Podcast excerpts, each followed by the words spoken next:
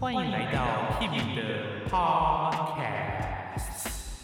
Hello，大家好，我是 Kimi 好的 Podcast 节目现场。在今天节目开始之前，我来广告一下我的 IG 还有 Facebook。我的 IG 叫做 Kimi C L A Music，Kimi 弹古典弹音乐。我的 Facebook 也叫做 Kimi 弹古典弹音乐。如果喜欢的话，都可以按下面的链接去追踪哦。那我们就进入到今天的主题——舒曼第二号交响曲。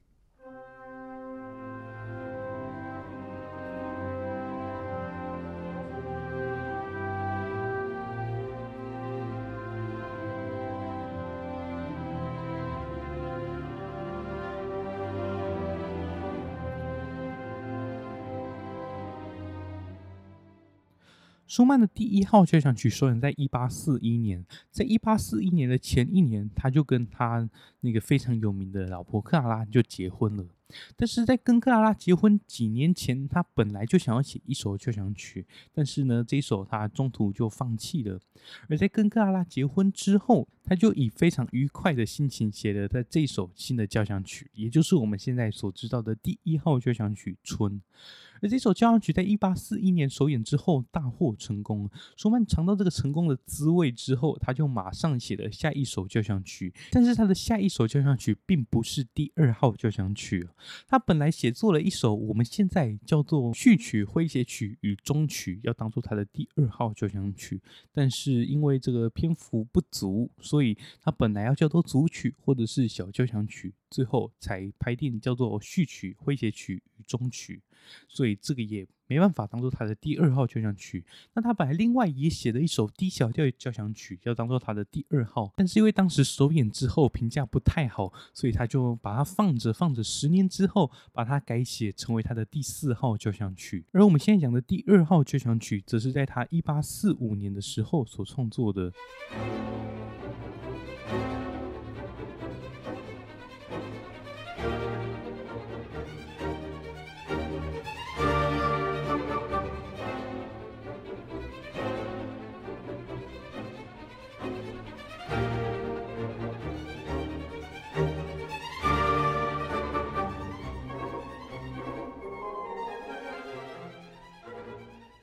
舒曼事后回忆到，他在创作这首交响曲的时候，其实有非常多的困难哦。当时他被精神病所苦，所以他在创作这首交响曲的时候，真是非常非常痛苦。他就说，最后最后写完了之后，他感觉他完全的康复了。所以，如果你们仔细听这首交响曲，其实你们也可以听到对于那种人生的命运啊、对抗挣扎这种，他在这首交响曲都会有深刻的描写。这首交响曲一开始是由孟德松指挥首演的，但是因为他们两个意见有一点不合，所以当时首演的评价就没有很好。舒曼稍微做修改之后，那评价就变好了。事后，这首规模最大的舒曼交响曲的评价其实也有一点两极。有人就说这首交响曲的配器法根本就是浪漫乐派的极致，那也有人就说这首的音乐不知道在干嘛。所以这首交响曲在现在也不算是最多人演奏的舒曼交响曲哦。那我们就进入到这一首交响曲。我们现在听听看它第一乐章一开始的序奏。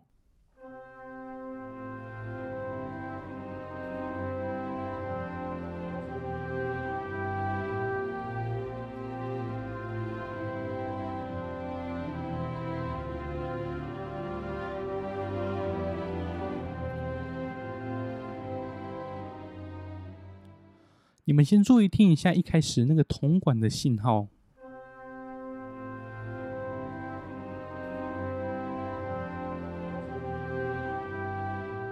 接着我们来听听看有伦敦交响曲之称的海顿第一百零四号交响曲的开头。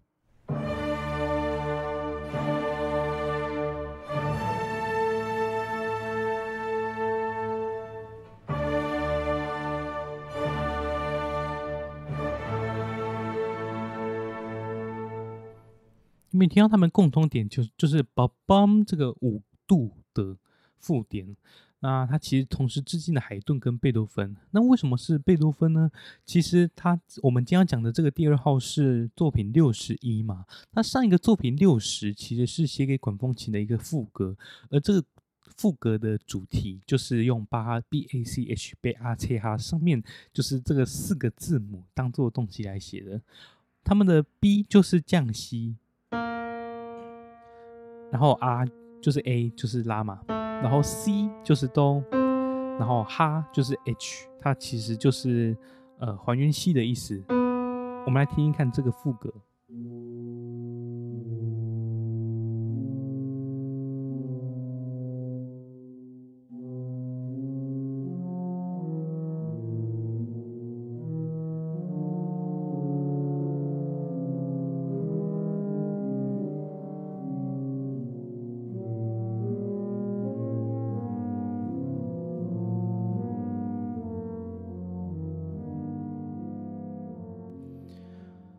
为什么我们会说他致敬巴哈呢？是因为巴哈有一个非常具有代表性的一个曲种，就叫做合唱前奏曲 （Chorale Prelude）。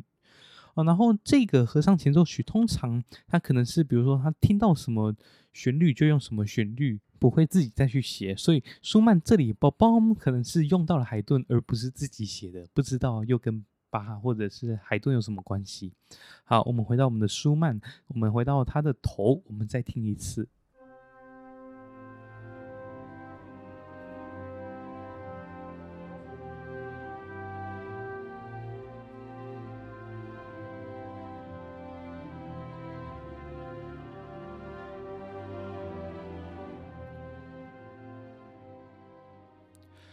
在这个续作，它也会预示后面城市部的东西。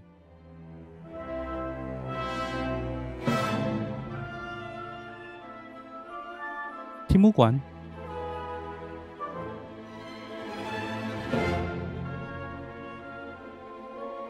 这里这个附点。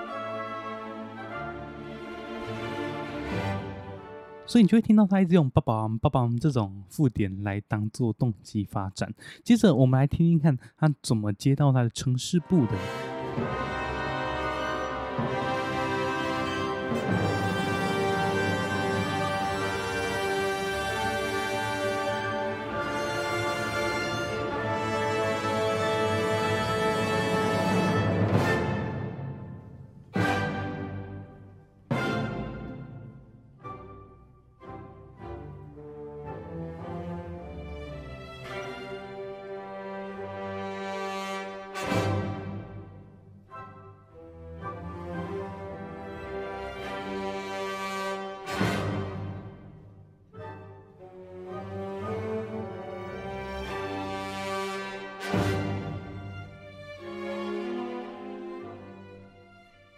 再来，小提琴就会越来越紧凑，接入到城市部。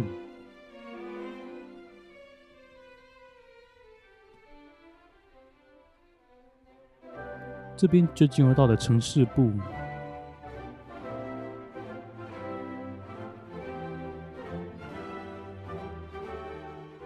它的第一主题就是嘣嘣嘣嘣嘣嘣嘣嘣这种附点，我们来听听看它的第二主题。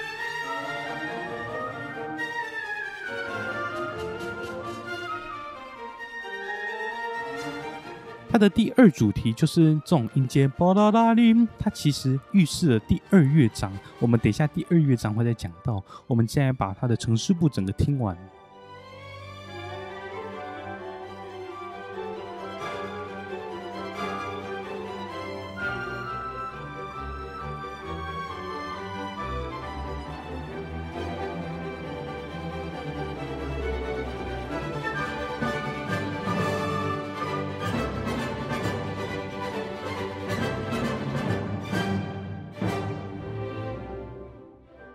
这边他也遵循了古典奏鸣曲式，他把城市部整个再反复一次。接着我们来听一看它的发展部，你就可以听到他用梆梆梆梆梆梆梆这种附点，然后还有哒哒哒的那种第二主题，我们来听一看。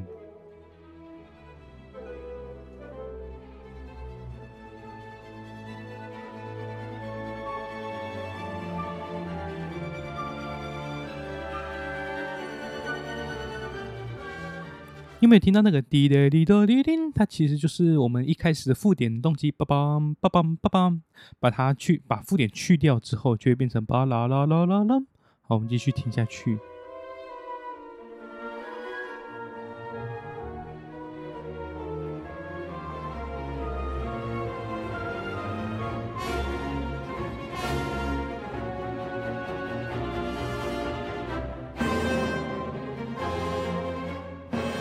边音乐就有一点陷入迷宫，你可以听听看他怎么把它绕出来，接着就会接回在线部了。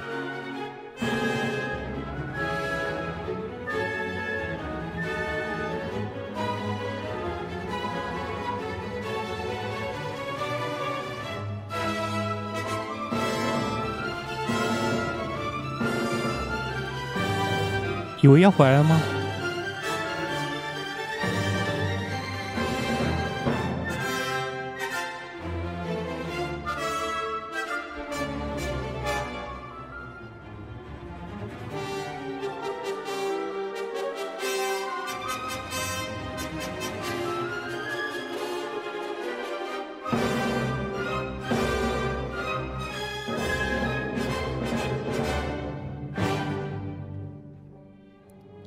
在这边，丁果又一点像他内心的挣扎。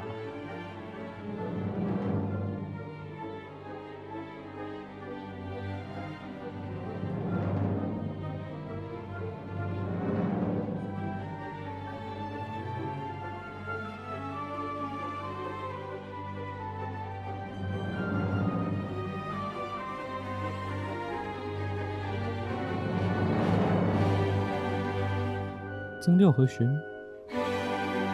再来，接着你会听到它出现还原咪哦，然后又要回到在线部了。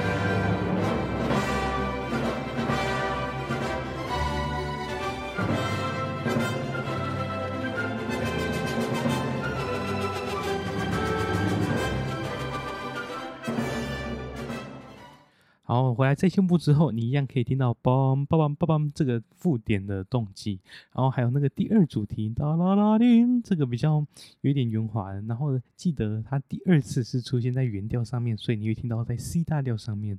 好，最后最后我们来听听看它整个乐章的尾奏。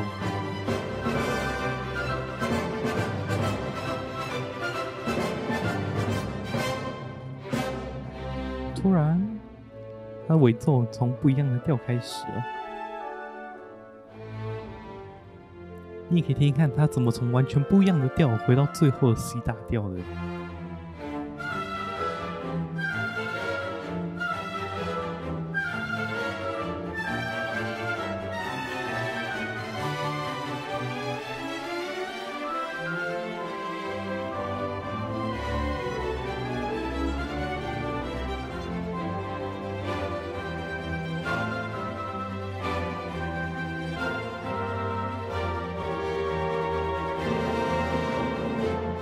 出现续作主题哦。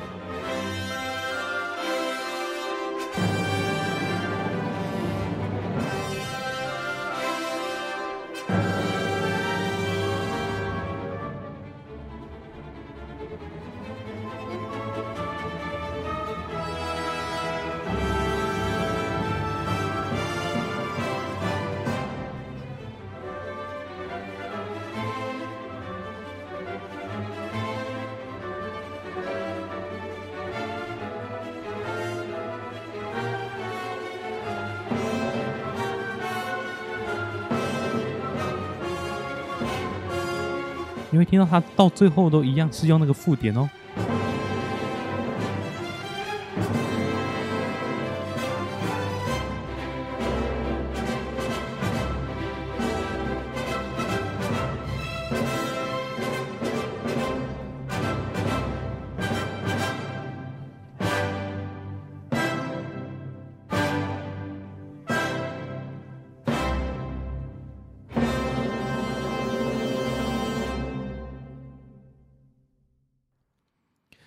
接着我们进入到第二乐章。你还记得我们第一乐章的那个第二主题吗？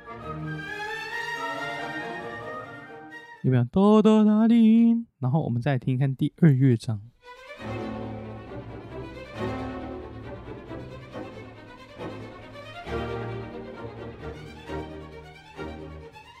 这个乐章应该是拉小提琴的噩梦哦，因为全世界考职业乐团都一定会考这个片段，因为它很多那种。呃，减七和弦嘛，哆滴哒的那种七和弦，然后就会比较难拉，所以呃，就一定很爱考啊。好，我们继续听下去。等一下你会听到它突然换个韵律哦。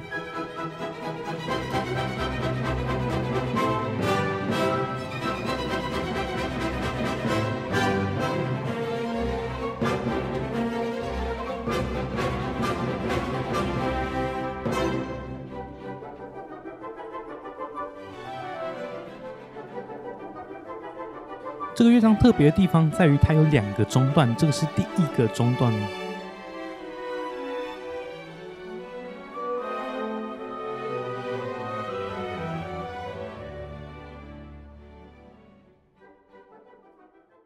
有没有觉得这个第一个中段的感觉很特别？它本来是一二三四一二三四，然后到中段突然变成一二三一二三一二三。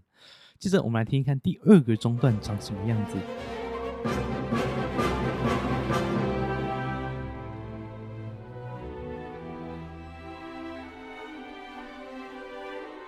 接着这个地方他又致敬了巴哈，你可以听到中提琴在下面对唱着，就是。明明木管在吹主旋律，哆哆滴哒哆，但是中提琴在叭叭叭叭哒哒，这边就是巴哈最爱用的对位。其实，在这边你还是可以听到那个贝阿切哈西拉多西的那个影子。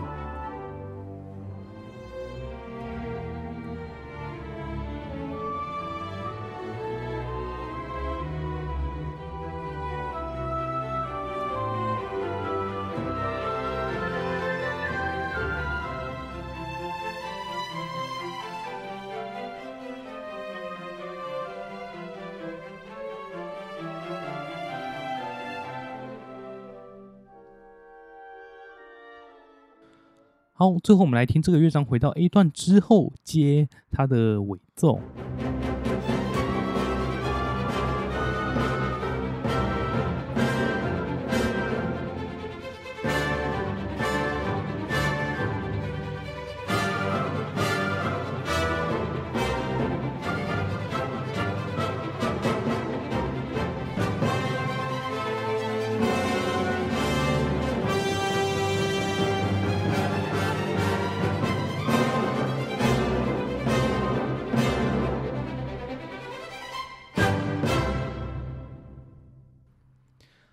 接下来，我们进入到第三乐章。第三乐章会跟第二乐章有截然不同的情绪哦。你可能在第三乐章，你会听到舒曼的那种绝望、无助、忧郁的感觉。然后呢，它其实这个乐章的主题是从巴哈的音乐奉献上面来的。我们先来听听看舒曼的第三乐章。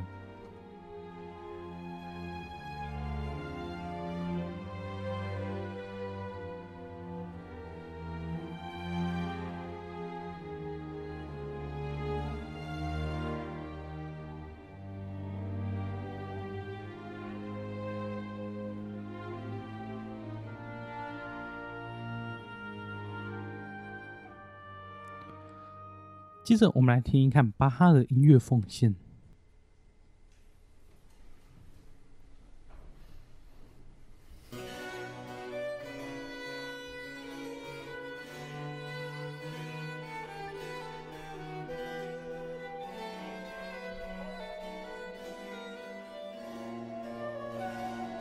好，接着我们来听回我们的舒曼。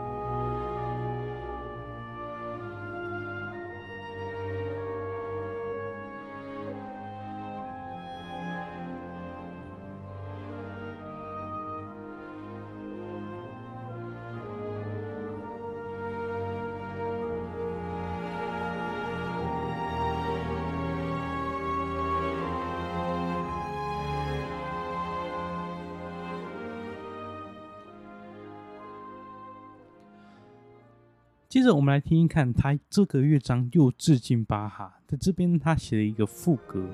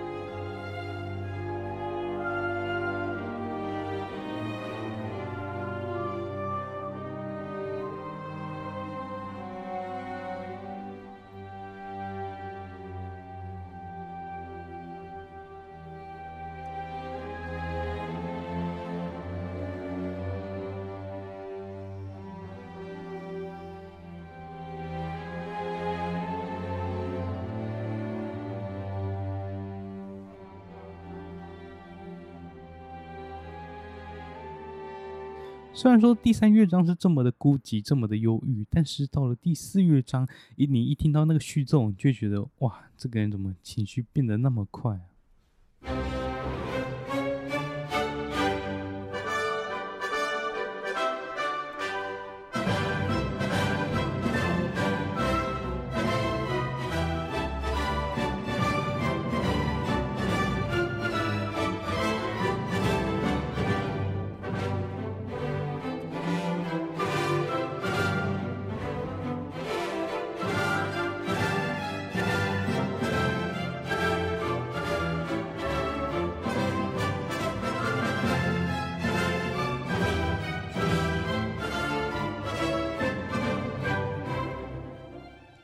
有没有你会觉得心情完全变得不一样了哦？而且其实从你们一开始，就是这个乐章的一开始到你们我刚停下来的地方，其实这边没有任何的小声，全部都是大声，一路冲到底，而然后到后面才会出现小声。接着我们来听看后面，你们应该会很熟悉一个东西。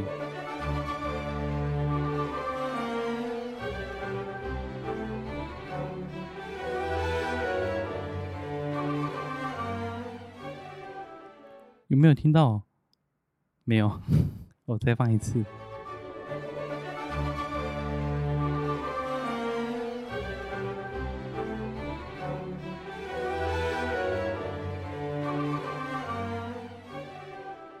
好，我知道应该没有。我们现在听听看第三乐章的开头。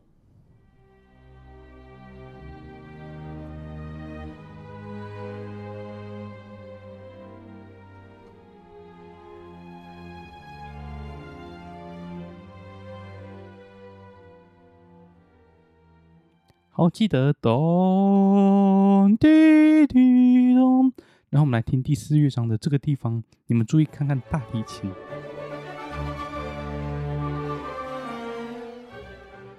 有没有那个第三乐章的哆滴滴咚变成瑞哆哆滴？但只是它把它加速了好几倍。我们继续听下去。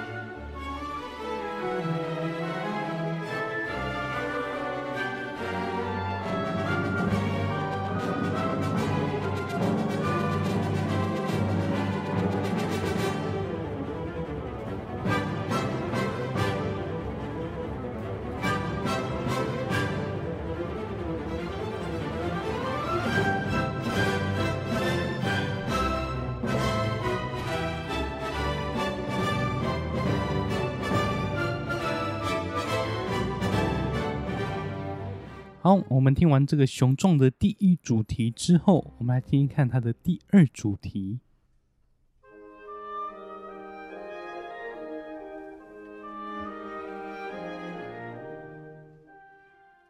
这个主题很多人都会跟贝多芬的连篇歌曲做比较，我们先听听看。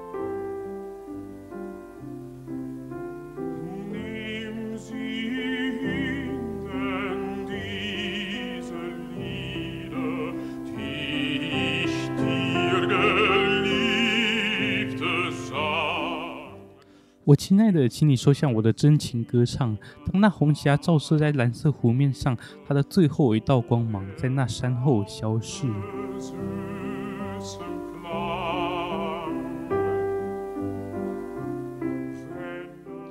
这个是贝多芬的连篇歌曲《致远方的爱人》的第六首，也就是最后一首。接着，我们来听一看舒曼怎么写这个旋律的。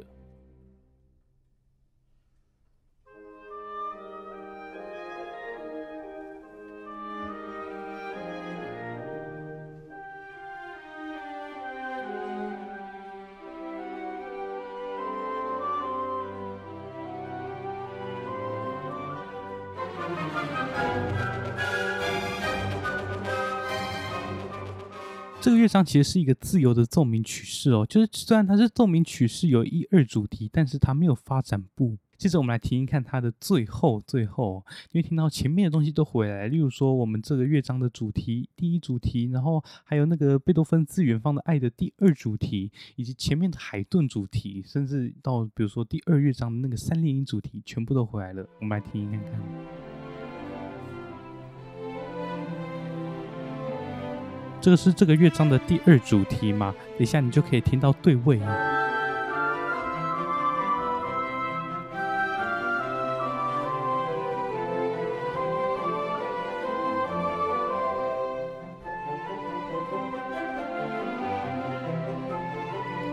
注意小号，那个海顿主题。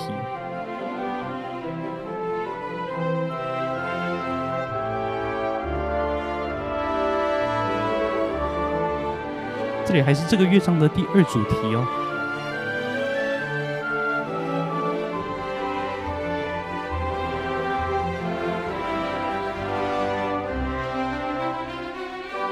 这个乐段前面有出现过。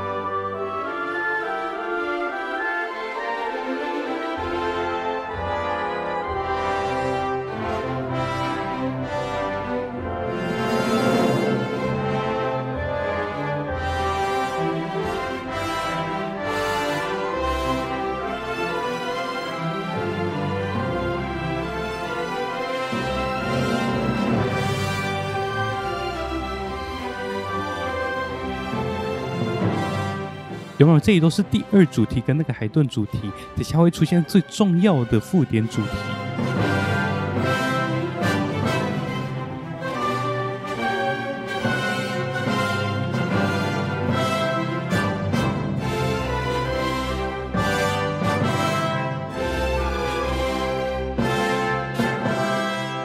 经过第二主题之后，它会在这边把你慢慢的带到最后最后的高潮。